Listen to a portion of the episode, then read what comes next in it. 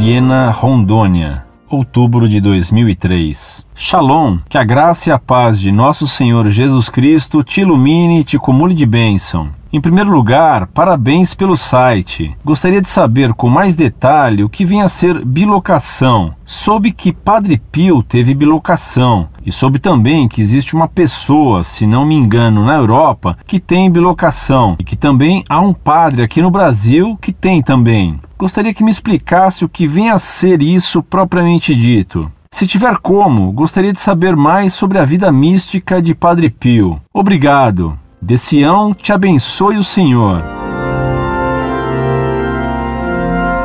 Prezado Salve Maria, muito obrigado por seu elogio ao nosso site. Peço-lhe que reze a Deus que nos mantenha fiéis a seu serviço. A bilocação é um milagre que Deus permitiu a alguns santos para demonstrar o seu poder. É bem atestado que ele se deu com Santo Antônio de Pádua e com São Francisco Xavier. Ignoro os casos que você me refere com o Padre Pio e com outras pessoas, porque ainda não tive ocasião de ler uma biografia desse sacerdote canonizado há bem pouco tempo. No caso de São Francisco Xavier, aconteceu nas viagens dele pelo Oceano Pacífico. Estando ele no navio, que arrastava um barco menor, sobreveio uma tempestade.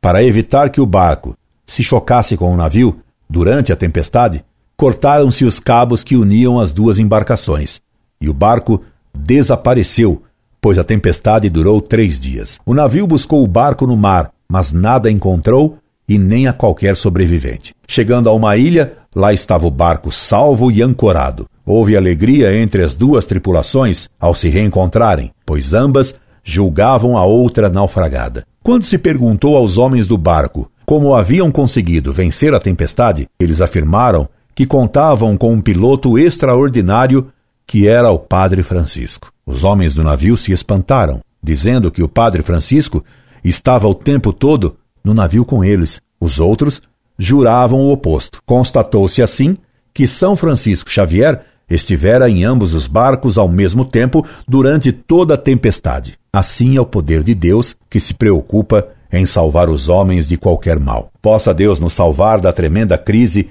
que se abate em nossos tempos sobre a Igreja Católica, especialmente nesses momentos em que se dará o conclave e uma eleição papal que se afigura próxima e bem tempestuosa. Incorde Jesus Semper, Orlando Fedeli.